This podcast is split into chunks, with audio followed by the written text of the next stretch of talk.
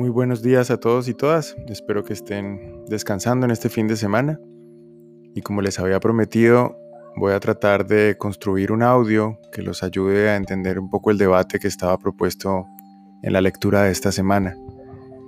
Si el audio les ayuda a llegar al texto o si el audio les es suficiente, pues tanto mejor.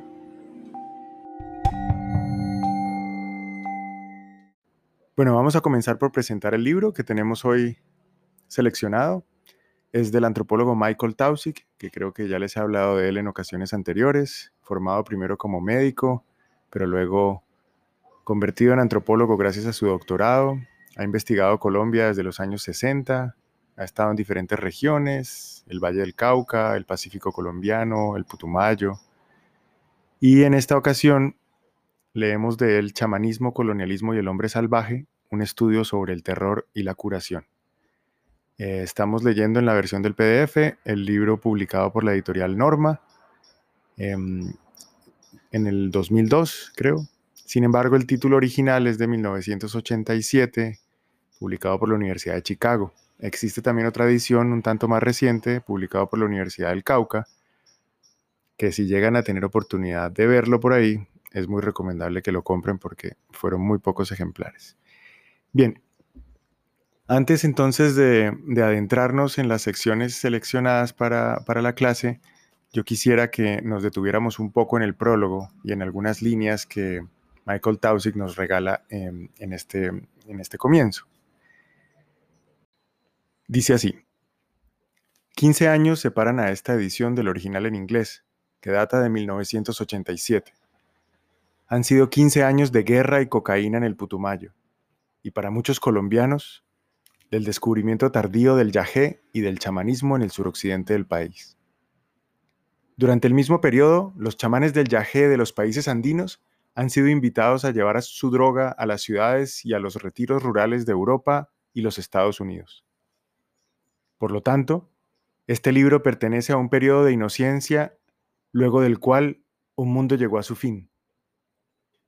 Aún es demasiado pronto para juzgar el significado de este cambio, o los efectos devastadores de la guerra entre la guerrilla y contraguerrillas y el impacto de la coca. Pero con respecto a la nueva imagen del chamanismo, quisiera anotar lo siguiente. Primero que todo, creo que este libro es valioso precisamente porque no pretende mostrar una descripción auténtica de la experiencia indígena antes de la caída. En lugar de eso, muestra el chamanismo indígena en el Putumayo como un terreno ya colonizado por gentes foráneas, que aumentan su, carácter, mágico al proyectar en él fantasías primitivistas. En otros términos, este chamanismo se apoya no solo en el yagé y en milenios de tradición indígena, sino también en la misteriosa dialéctica del yo y el otro. Este es el equivalente del Nuevo Mundo del papel que se le asignó en Europa a gitanos y judíos, y a la mujer también, seres marginales, sin poder alguno, en los márgenes del imperio blanco masculino y cristiano, que quién lo iba a pensar, terminaron por estar dotados además de poderes mágicos. Así arranca entonces el prólogo de Michael Tausig, un prólogo escrito en el 2002 a esa obra del 87 y pues ustedes ya identifican allí varios elementos de los que hemos venido conversando en nuestras clases pasadas. La misteriosa dialéctica entre el yo y el otro, nos dice, pero también la manera en la que son nuestras fantasías primitivistas las que han ayudado a construir el carácter mágico de esos otros, ¿no? Y ese carácter mágico creo que es el que, en el que nos vamos a detener en esta sesión, porque es ambivalente en el sentido mismo del terror que puede generar, pero también de la posibilidad de curación que puede contener. O sea, esos poderes mágicos de los que terminan estando dotados estos seres marginales del que él nos habla, seres que en otros lugares fueron gitanos, judíos, pero también justamente las mujeres. Y aquí él no estaba mencionando específicamente esas imágenes, pero ustedes pueden pensar en las formas en que a muchas mujeres, justamente por su sabiduría y por sus capacidades de, de, hacer cosas eran rápidamente entonces nombradas brujas o nombradas como hechiceras, eh, justamente porque era una manera también de negar su poder y de situarlo en un lugar más bien como de a exterminar, a eliminar, a segregar. Bien. Entonces así comienza nuestro prólogo. Voy a saltarme unas cuantas secciones para leer em, la siguiente página del prólogo em, y pueden seguirme quizás si saltan eh, a la segunda página del prólogo. Segundo párrafo. Los colonos llevan consigo ideas sólidas sobre los indígenas, ideas intensamente ambivalentes, en las que estos eran vistos a la vez como sobrehombres, pero también como infrahumanos, como dioses y como demonios, como hombres sabios, pero también como borrachos, perezosos y buenos para nada. Esta ambivalencia, que es de la que hemos hablado mucho en el curso, permitió llegar hasta la ferocidad genocida, como sucedió con las atrocidades de la Casa Arana, y a la vez estimuló el poder de los chamanes para curar a los mismos colonos que les temían.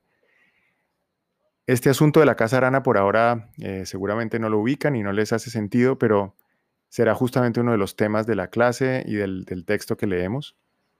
Y tendrá mucha equivalencia con lo que leíamos la semana pasada sobre el corazón de las tinieblas. El rey Leopoldo habrá construido casi que su propia casa arana en el Congo y veremos cómo en el Putumayo y en las fronteras entre Colombia, Perú y Ecuador se construyeron también unas formas em, de explotación de la cauchería que apelaron justamente al uso no solo de la mano de obra indígena como una mano de obra considerada em, propia de ser esclavizada, torturada, pero también em, temida en algunos casos, y sobre todo ese va a ser el caso de los chamanes o, de los poderes mismos que tenían los indígenas de retaliarse o resistir. ¿vale? Leemos más adelante en el prólogo, al final de la segunda página, nos dice, este libro busca entonces estimular la conciencia del propio lugar en la historia de la imaginación. Escuchen eso, ¿no? Estimular la conciencia del propio lugar en la historia de la imaginación en lugar de proyectar ciegamente nuestros deseos en el hombre primitivo. En otras palabras, este es un llamado a la reflexividad antropológica, a que pensemos mucho en qué medida lo que creemos estar viendo, lo que creemos estar temiendo, no es tanto algo que exista allá afuera, sino más bien una proyección de nuestras mismas eh, prejuicios, temores y de esa imaginación que es posible gracias a la cultura en la que habitamos y la cultura en la que nos hemos formado. Para finalizar entonces el prólogo, en la última página de, de, ese inicio nos dice Michael Tausig. Las fantasías inconscientes del mal y la naturaleza han sido cruciales en el poder y el papel de esta imaginación, concentradas en la figura, por ejemplo, del chamán, quien irónicamente ha sido además convocado para sanar hoy a quienes proyectan tales fantasías en él. ¿Habrá alguna manera de salir de este embrollo? se pregunta Tausig. Las fantasías inconscientes no desaparecen fácilmente, nos reconoce. No podemos encargarnos de hacerlas desaparecer porque nosotros mismos somos el problema. Bien, así concluye entonces, eh, saltándome unas cuantas líneas, eh, el prólogo a esta edición em, que escribe Tausig, ya revisando un poco la, edición primera de los años 80. Y entonces aquí hay elementos muy interesantes que vamos a encontrar y vamos a discutir en la clase. Ven que son fantasías inconscientes, ven que son fantasías además forjadas por una cultura de la que es difícil deshacerse, pero que terminan siendo, como dice Tausig aquí en este pasaje que leía, terminan siendo cruciales en el poder y en el papel de construir al otro. Eh, y aquí en concreto se refiere él, por ejemplo, al chamán, con esa ambivalencia que puede tener como alguien que genera miedo, pero alguien que también curiosamente hoy cura a muchos y muchos que se acercan al consumo del yaje, del peyote, por ejemplo, en, México, eh, o de otras sustancias que se supone también justamente pueden acercarnos a nosotros a lo más profundo y a lo más a lo que más tememos de nosotros mismos, pero por eso mismo también que nos pueden ayudar a salir de ahí. Bien, así concluye entonces Tausig este primer prólogo y demos paso entonces a un esquema del libro para entender dónde nos ubicamos.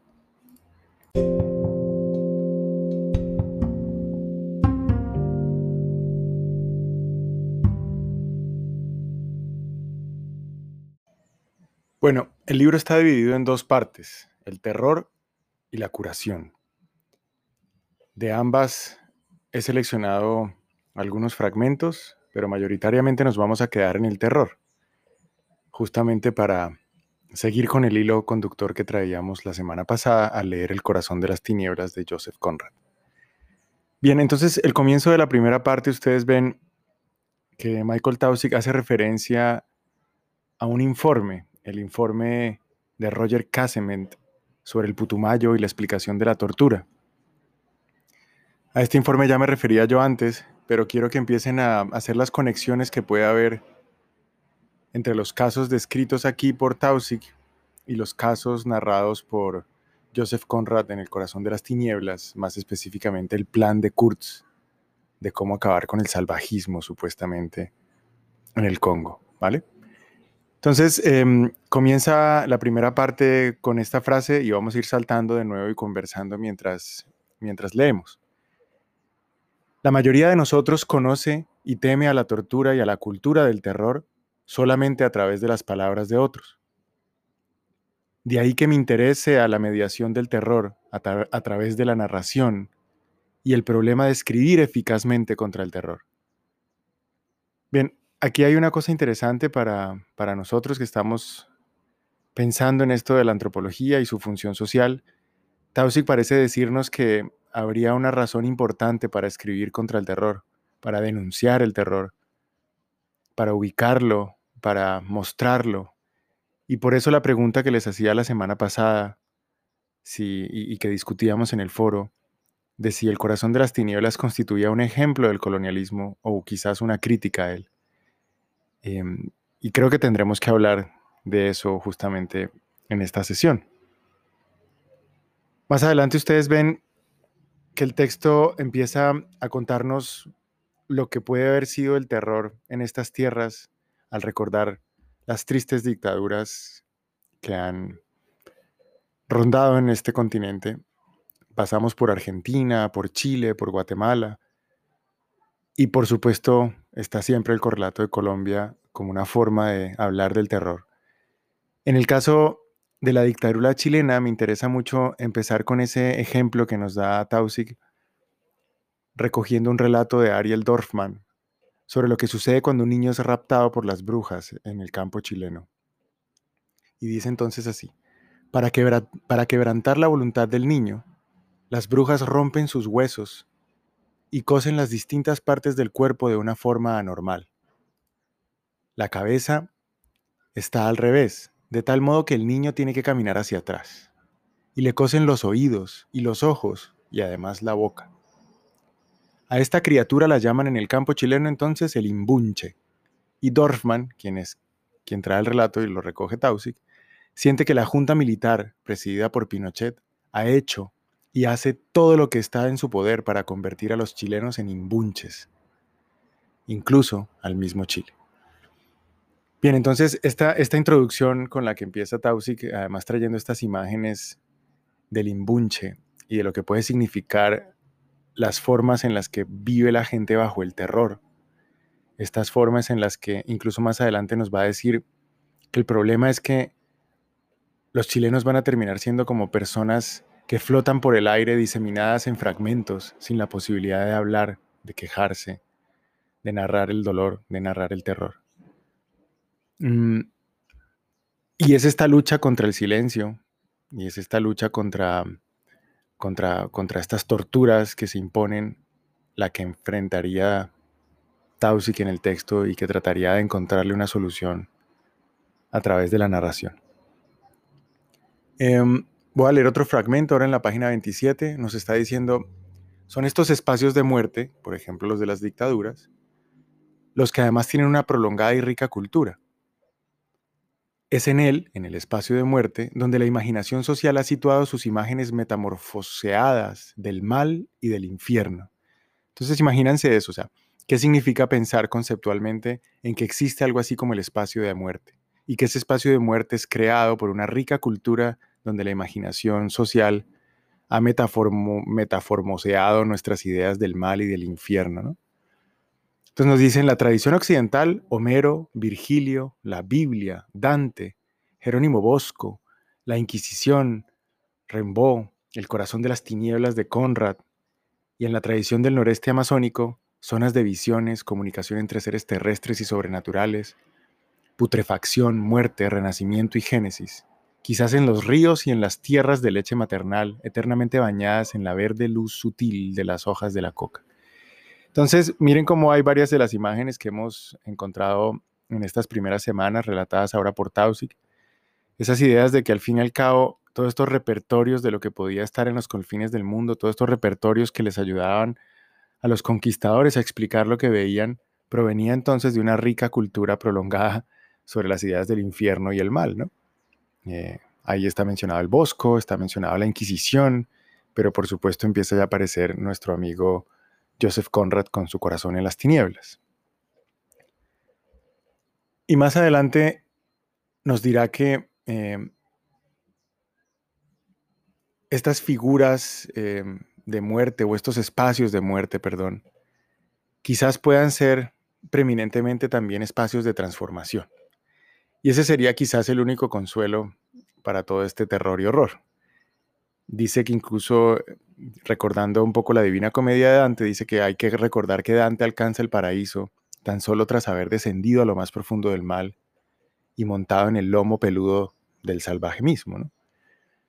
Ahí hay quizás una esperanza que luego trataremos de, entender en su concepto de curación, que el concepto de curación será justamente el que desarrolla en la segunda parte del libro.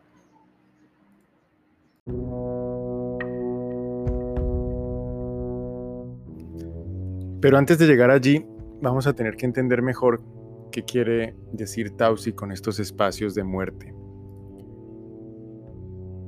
a lo largo de esta sección, desde la página casi 25 hasta la 29, e incluso en algunos aspectos em, hasta la 56, podríamos encontrar diferentes definiciones o diferentes perspectivas y ángulos a través de los cuales Tausi quiere analizar el terror. Ya hemos hablado de algunos de ellos, los voy a reiterar para claridad de todos. Podríamos ubicar, por ejemplo, en la página 25, 26 y 30, dimensiones en las que estos espacios de muerte o, estos, o estas formas de analizar el terror se explican como un medio de dominación. El terror como una forma de dominar a otros. Eso lo hemos visto ya en las lecturas eh, cuando hablábamos de las maneras de representar a, a otros como caníbales o las maneras de encontrar en el otro toda la representación del mal. estas formas que también vimos cuando analizamos los discursos contra la guerra del terrorismo, contra el terrorismo, perdón, los imaginarios que tenía George W. Bush sobre el eje del mal. Entonces, el terror, que también puede jugar hacia el otro lado, se convierte en este caso como un medio de dominación. Luego está también la oportunidad de crear una conciencia colectiva. el terror eh, no solo por, eh, por lo que genera en términos negativos, sino también en términos más positivos por las formas de cohesión social o de conciencia colectiva que permitiría el que todos le tengamos miedo a una misma cosa. Ahí están como las dos caras de la moneda. Habría un lado que efectivamente aparecería como negativo y luego en consecuencia también hay una forma en la que se construye un grupo. En nuestro caso, en, nuestro país, la polarización política ha funcionado justamente así, para crear unas conciencias colectivas y políticas en torno al terror o, el, miedo hacia ciertas eh, posibles futuros o hacia ciertas posibles poblaciones que amenazarían o no con em, lo que puede ser el orden social entendido por una u otra facción. Entonces, y reitero, como medio de dominación o como oportunidad para crear una conciencia colectiva. Esto estaría en las páginas 26 sobre todo y también incluso en las 56. Luego también está otra forma de analizar el terror para Tausig, es entenderlo como una forma de caos en medio del orden. Em, eso quizás lo, lo, hemos entendido más tristemente en esta época de pandemia, lo que ha significado también los estados de excepción, en donde no solo se emiten eh, decretos a diestra y siniestra, sino que también eh, en esos estados de excepción, cosas que antes estaban, eh, que, eran impensables, cosas que antes hubieran sido denunciadas inmediatamente, por las circunstancias extraordinarias son permitidas y, son posibilitadas, ¿no? Eso es lo que, sucede, lo que ha sucedido a lo largo de mucha parte de nuestra historia en el campo colombiano. Estas formas eh, de caos y de ausencia del Estado justamente quizás han permitido Em, formas y economías que de otra manera serían inviables.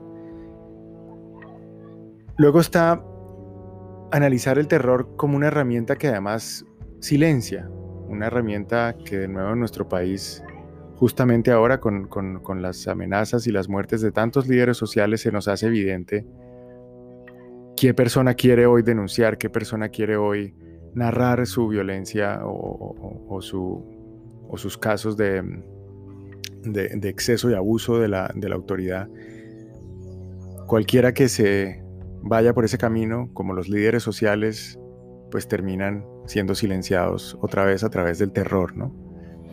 Entonces esta, esta herramienta de silenciadora la pueden encontrar ustedes en la página 26, en la 30 e incluso en la 31 también. Luego también está analizar el terror como un medio para resignificar las relaciones, para cambiarlas, ¿no? para articularlas a unos nuevos significados. De esto nos habla Tausig en la 27, en la 28 y en la 117, si quisieran buscarlo. Luego también está la idea de tener una oportunidad de transformación, tanto para bien como para mal, que era la que ya mencionábamos antes, ¿no? el, adentrarnos en las profundidades del terror y el horror quizás permitan un cambio social, no se sabe muy bien hacia qué dirección, pero son esos espacios también liminales en los de donde poco a poco podemos estar dando paso a una nueva configuración social. Em, esto pues es conocido quizás para ustedes en los casos en los que las revoluciones han tenido que llegar hasta los extremos más sangrientos para, para poder volver a emerger. Eh, y bueno, podría haber aquí quizás algo de eso también. Finalmente hay otras dos maneras en las que Tausig analiza el terror. Lo analiza como una herramienta para justificar más terror en sí mismo y esto pues está explicado en el caso del canibalismo y está explicado en los abusos y en las torturas de las caucherías, tanto en el Congo como en el Putumayo. Y finalmente el más fuerte argumento que nos relaciona con la lectura de la primera semana es que el terror también es un mediador de la hegemonía colonial y de la construcción del mismo nuevo mundo. Y hoy por hoy de la construcción del llamado mal tercer mundo o de el subdesarrollo, el mundo de subdesarrollado o el mundo en vías de desarrollo en, síntesis y en últimas de nuestros países latinoamericanos. ¿no? Entonces, estas son algunas de las dimensiones que están en esas primeras páginas, eh, algunas de las dimensiones en las que Tausig nos propone entender el terror y su función social.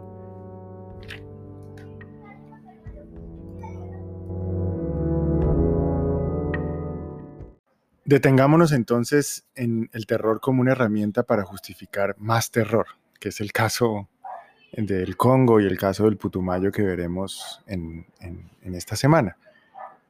Aquí el terror entonces funciona también como algo que alimenta o se alimenta del silencio mismo, se alimenta de la imposibilidad de hablar de él, pero se alimenta también sobre todo del mito. Es una consecuencia del miedo y una consecuencia también del desconocimiento del otro, que es lo que hemos venido hablando.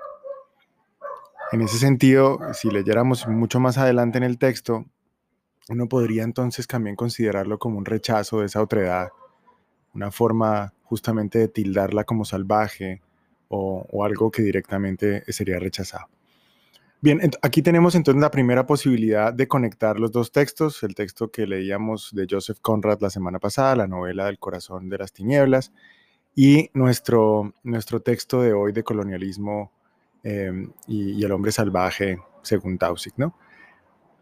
Justamente la figura que los conecta es este, este personaje que, que se lleva el título del primer, del primer capítulo, que es Roger Casement. Y lo interesante de Roger Casement, que es como ustedes, los que pueden haber leído quizás el texto o los que lo pueden estar buscando en este momento mientras hablo, es que es un irlandés eh, bajo, obviamente, el imperio británico, que al igual que, al igual que Conrad, quien, es, quien era polaco, se sentían ambos como personas eh, un poco, eh, ¿cómo decirlo?, exiliados de su propia patria, viviendo bajo, bajo lo que significa el imperio británico y con esa ambigüedad de saberse también parte de, de unas sociedades europeas imperializadas, ¿no? En el caso de Polonia e Irlanda, ¿no? Eh, entonces, comparten esa sensación de saber qué es lo que significa o lo que puede estar viviendo la gente en el Congo o la gente en el Putumayo. Aparentemente tendrían por lo menos la empatía de poder saber lo que significa ser eh, colonizado, eh, subyugado y controlado políticamente. Mm, por supuesto, los casos de Irlanda y de Polonia serán distintos en su configuración, pero bueno, esa será una conexión entre los dos. Casement y, y, Conrad tienen además otra conexión, y es la conexión de que pues, eh, Roger Casement, que para los que no lo estén ubicando, fue uno de esos eh, diplomáticos irlandeses que militó además en la causa de su nacionalismo irlandés, pero que también ocupó posiciones dentro de, la, dentro de lo que puede haber sido la sala de los comunes británica y fue eh, durante un tiempo mm, cónsul eh, del, imperio en, el Congo y en otras naciones, como em, Matadí, creo, en 1900. En Nigeria también estuvo. Pero entonces Casement, como representante pues, del, em, del imperio británico, viaja en 1883 a África, casi que a sus 19 años, y si lo pueden buscar un poquito por allí. Eh, trabaja entonces en el Estado Libre del Congo, en varias empresas, entre ellas en la, Asociación Internacional Africana fundada por el mismo rey Leopoldo, este rey perverso que veíamos la semana pasada. Y durante su estancia en el Congo, conoce incluso a Stanley, a este famoso explorador mm, que termina em, nombrando incluso la laguna de Stanley y otros lugares emblemáticos del Congo. Y conoce en esa época al mismo Joseph Conrad, quien solo era un marinero. No había escrito todavía El corazón de las tinieblas y, es luego esta conexión entre Casement y, Conrad, quien luego le permite a Conrad poder construir todo este imaginario del terror en el Congo gracias a los relatos y, las, y un poco a las denuncias que va a hacer Casement sobre la manera en la que atrozmente se está utilizando la violencia para esta explotación del marfil y del caucho Em, en, este, en esta república pues de, Leopoldo II de Bélgica.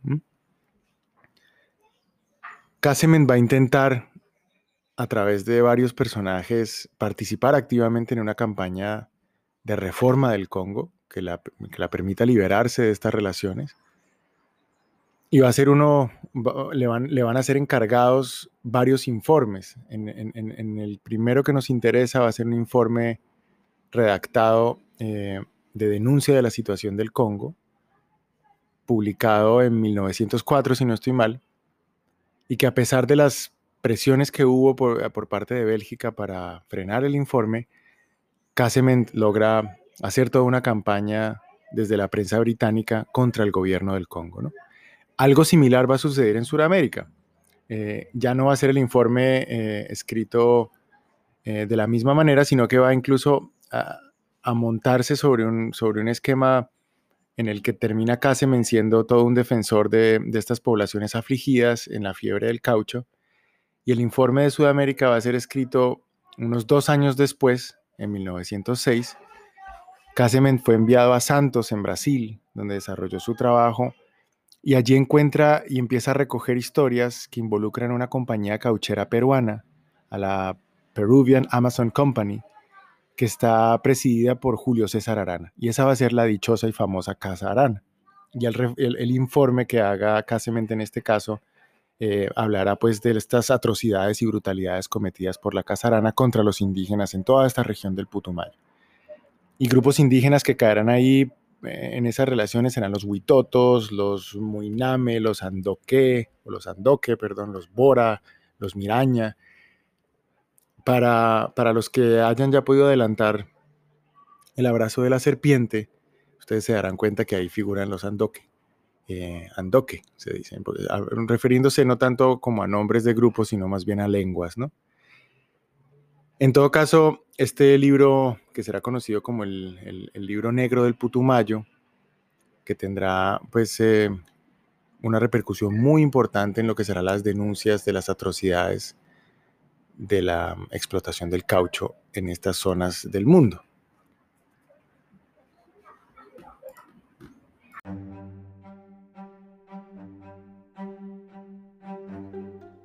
Entonces, gracias a Casement, que funciona como bisagra entre los dos textos, podemos analizar ahora los espacios de muerte, en concreto en la fiebre del caucho. Vamos a tratar de preguntarnos para qué sirve el terror en la fiebre del caucho. Esto lo pueden encontrar desde la página 45 en adelante. Eh, o cómo podemos contemplar a la conquista o el proyecto civilizatorio mismo desde una nueva dinámica, desde la dinámica ahora de la guerra por estos recursos y lo que ellos han generado. ¿no?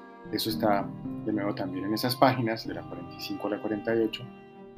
Y quizás también preguntarnos cómo se trató de racionalizar estos espacios de muerte dentro de la economía del caucho y hoy qué relaciones podría haber con otras economías, como puede ser la economía del narcotráfico, que tanto se habla en los medios de comunicación en la actualidad, y con qué dificultades se encontraron entonces los conquistadores a la hora de volver a los indios partícipes de esta economía y quizás hoy cuáles son las dificultades que entonces se puedan discutir em, sobre cómo es que nuestros campesinos se han vuelto proletarios de estas nuevas formas de economías involucradas en redes globales, en donde los que terminan sufriendo más son justamente eh, las zonas rurales de nuestro país fumigadas por glifosato o perseguidas o tildadas de subversivos, revolucionarios o en el mejor de los casos pues eh, eh, simplemente tachados como cultivadores ilegales, pero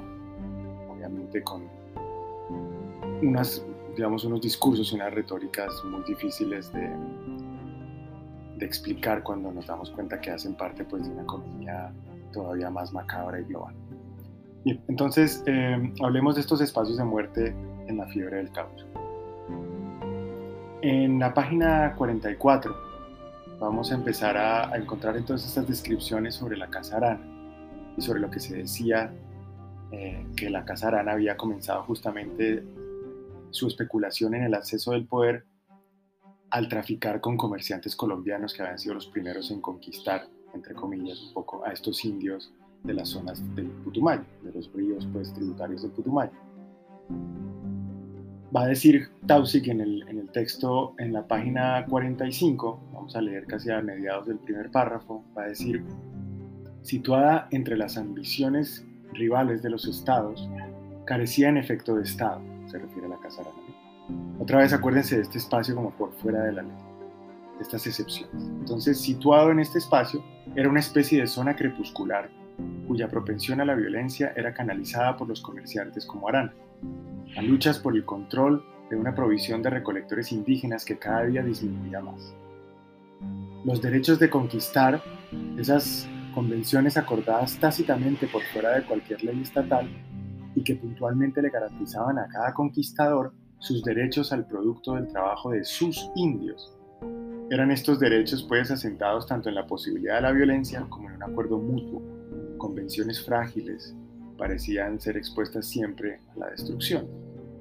De nuevo entonces hablamos de estos lugares en donde por su mismo lugar de, ausencia del, Estado, de ausencia de la ley, estos lugares crepusculares como los describe Tausi, permitirían entonces una serie de prácticas atroces, pero a la vez de derechos difíciles de justificar en otras circunstancias, en las que entonces se podía tener uso de la mano de obra indígena y que abusar de ellos además estaba justificado bajo todo el eh, emprendimiento del caucho. Algo muy parecido como lo del rey Leopoldo que estaba pasando en Bélgica, en, el Congo, perdón, eh, y pues en, este, en esta situación ahora en Putumayo.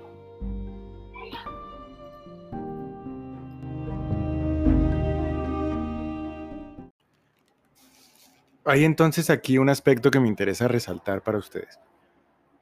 Hemos hablado hasta el momento en las sesiones pasadas de la función que podría haber en el terror y en la construcción de la otredad como figuras atroces, justificando entonces la dominación y la conquista de esas tierras, incluso el exterminio de esos sujetos. Pero en estas circunstancias en donde nos relacionamos ahora ya con economías emergentes, fundadoras de la misma, del mismo sistema capitalista en el que estamos, como el caucho en ese caso, el marfil también en el Congo antes, y hoy quizás, eh, hoy por hoy, en, el caso, por ejemplo, del cultivo de la hoja de coca y la producción luego del narcótico que mm, tiene este país sumergido en, conflictos transnacionales, Nos preguntamos ahora cuál es la función del terror, cuál es la función de la construcción del otro como salvaje en estas economías eh, tan, tan, tan importantes. Ya no nos estamos preguntando entonces ahora por cómo justifico el exterminio, sino cómo justifico la explotación de la mano de obra, cómo justifico la utilización de recursos que de otra manera me serían eh, muy difíciles de conseguir, de las maneras en las que además estas economías producen plusvalía, justamente pasa por el abuso y, y los excesos de poder que hacen que haya poblaciones sometidas a trabajos forzados, eh, en muchos casos remunerados mal o no remunerados ni siquiera, justamente todo justificado por la lógica de ser salvajes a los cuales es el trabajo quien los traería a la civilización. Si ustedes ven en la página, eh, en la página 47, de hecho, cuando se nos habla de un Joaquín Rocha que viajó por los ríos del Caquetá y el Putumayo hasta Iquitos en 1903, encontraba muy extraño y muy difícil de justificar ante la Comisión Especial de la Cámara de los Comunes en Inglaterra esta cuestión de que uno pudiera conquistar indios y que se los pudiera hacer suyos, ¿no? Eh, en, esa, eh, en, esa, definición de, de entender el fenómeno de esta conquista, este Joaquín Rocha dice lo siguiente, cuando se encuentra una tribu de salvajes que o no se conocía antes o no se había tenido trato con los blancos, se dice entonces que la ha conquistado el individuo que logra entrar en negocios con los indios de esa tribu y conseguir que le trabajen en extracción del caucho y que le hagan cementeras y casa en la cual se queda a vivir en medio de ellos. Así, al entrar en la gran y común labor con los blancos, estos indios son incorporados a la civilización. Entonces miren cómo, cómo esta definición, pues, eh, aunque, aunque no pues e, e, está ella misma más llena de problemas que la relación misma a la que eran sometidos los, indígenas en estas zonas, habla justamente de un proceso muy complicado y es todo, todo el terror y la imagen de, de salvajismo está justificando justamente estas formas de apropiación por la fuerza de una mano de obra. Algo muy parecido está, estaría pasando hoy por hoy en, estas formas, además en que los inmigrantes son incorporados como mano de obra barata en los países del noratlántico, o lo que podría suceder en nuestros contextos con los migrantes forzados venezolanos o los migrantes del campo a las ciudades, quienes son considerados entonces como mano de obra barata y, justamente de allí proviene luego la plusvalía o el valor extra de muchas mercancías o formas de, producción del valor en, en nuestra sociedad. ¿Qué posibilita ese, ese no reconocimiento de un, digno trabajo y de un digno respeto a las condiciones de trabajo, pues otra vez, o su procedencia rural, o su procedencia eh, por faltas de educación, o, su necesidad misma, o, su condición de ilegalidad, en el caso pues de los, de los migrantes. Entonces empezamos a encontrar unas relaciones muy estrechas entre, entre estos em, discursos sobre el otro, entre estas formas y, espacios de la muerte, con la misma producción también además de la riqueza.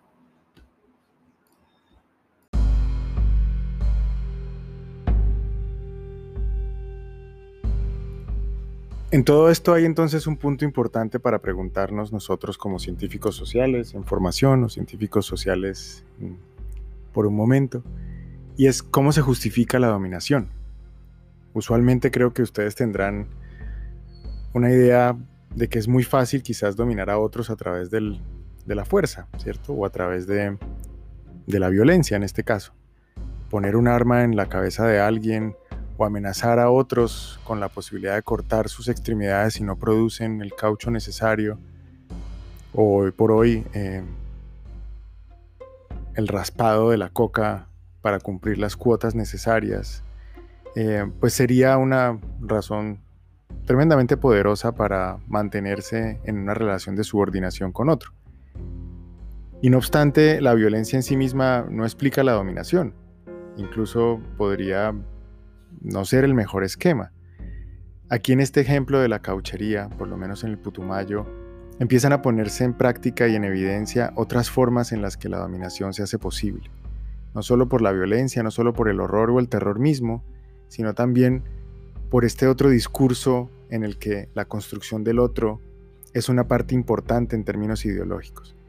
El menosprecio, el minimizar, el tratar como niños, el infantilizar entonces, perdón, eh, a estas poblaciones, el hacerles mostrar su estado de salvajismo, según la mirada del yo europeo, y entonces su necesidad de contratarse laboralmente con el blanco como una forma de redimirse. Piensen además que paralelo a todos estos procesos de extracción, están muy cercanos los procesos de evangelización y, las misiones, haciendo eh, un poco eh, para hacer eco de las discusiones que teníamos la semana pasada, otra vez subvalorando las tradiciones locales, haciéndolas ver como paganas, como faltas de, de, verdad, como incluso cercanas entonces al diablo y a las cosas que la religión eh, católica va a traer a estas tierras. Y esa va a ser la forma de dominación más difícil de superar. Una dominación que ahora pasa es por estas formas culturales de menospreciar el campo, de menospreciar el, conocimiento rural, de menospreciar las formas indígenas. Y aquí vamos a encontrar entonces, em, cuando se colocan juntos, dice Tausig, estos dos lenguajes, lo que resulta entonces, eh, y ahí estoy leyendo si quieren para ubicarse ustedes la página 52, antes de finalizar una de las secciones, dice, eh, lo que resulta entonces no es la mezcla de la fuerza eh, o incluso de la persuasión verbal, sino una concepción muy diferente en la que el cuerpo del indio y el proceso de ser conquistado en su peonaje por endeudamiento y al ser torturado a la vez, disuelve estos dos dominios de tal manera que la violencia y la ideología, el poder y el conocimiento se confunden en uno solo. Al igual que dice Tausig, sucederá entonces con el terror mismo. Este es uno, tan solo una de las formas de entrar al texto. No voy, a, no voy a profundizar en otras porque ya creo que este audio empieza a llegar a sus límites mismos.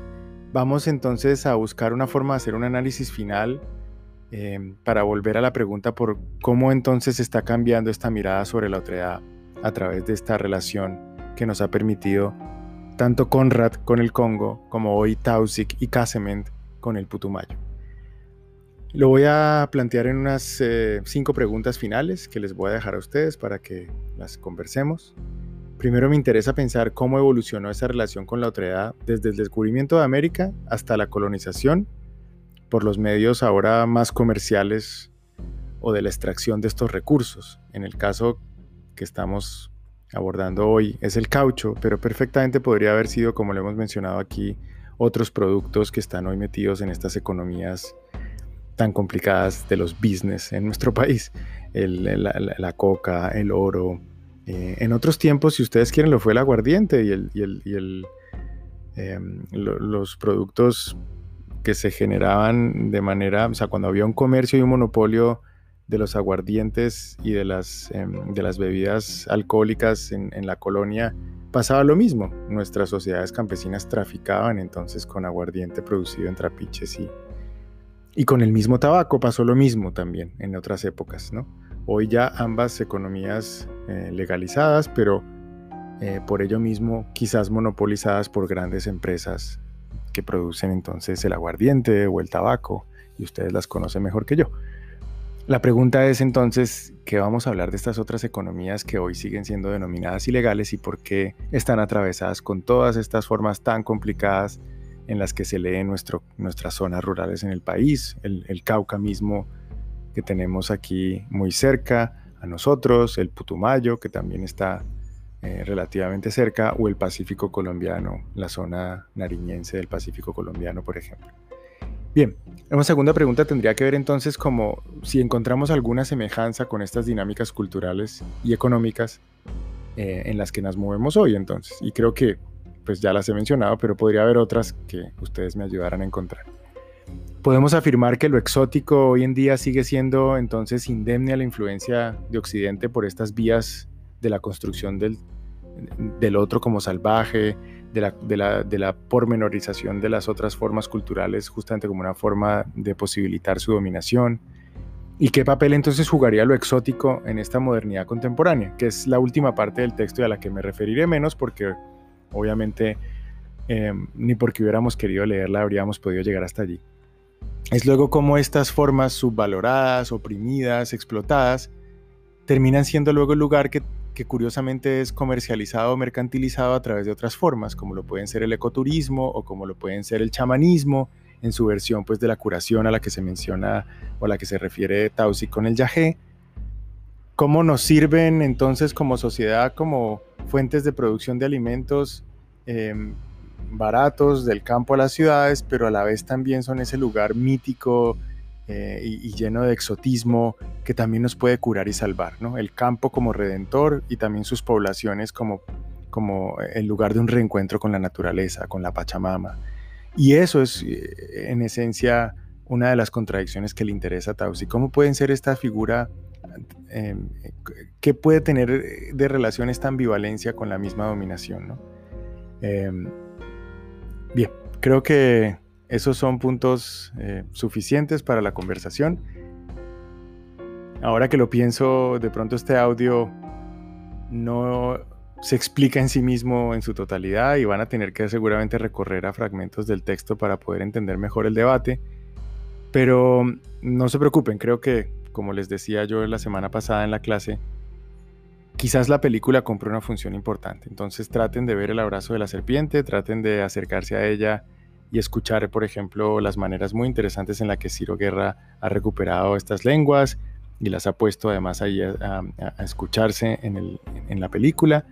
Y vean ustedes los diferentes actores que hay en juego, los misioneros, y qué pasa con estas formas entonces de adoctrinar poblaciones, qué sucede luego con ellas cuando los misioneros desaparecen, cuáles son estas formas híbridas o estos sincretismos tan extraños que se pueden producir entre las creencias indígenas y las implantadas, eh, y las formas muy complicadas en las que luego emergen nuevos liderazgos que enarbolan eh, una u otra ley divina eh, en, formas muy complicadas.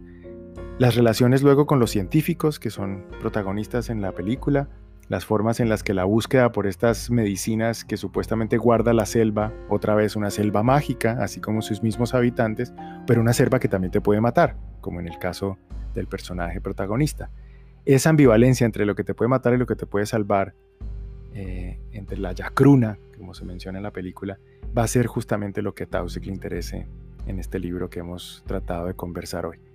Em, concéntrese también en, en, los fragmentos en donde nos muestran las atrocidades de la cauchería que están presentes y vuelven y pregúntense si entonces estas poblaciones amazónicas a veces no tenemos una visión muy romántica y muy esencialista de verlas como poblaciones intocadas, poblaciones eh, prístinas eh, y, con ello mismo también el paisaje amazónico, cuando en el fondo desde hace mucho tiempo son poblaciones y paisajes que han estado en relaciones comerciales amplias y globales desde hace mucho.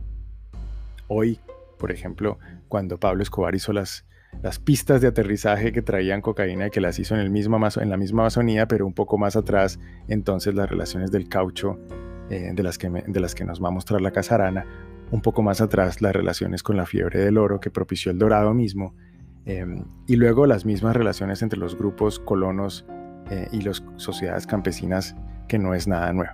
Bien, eh, con eso entonces concluyo el audio, espero que tengan un buen fin de semana, como les decía antes, y nos vemos el miércoles. Saludos.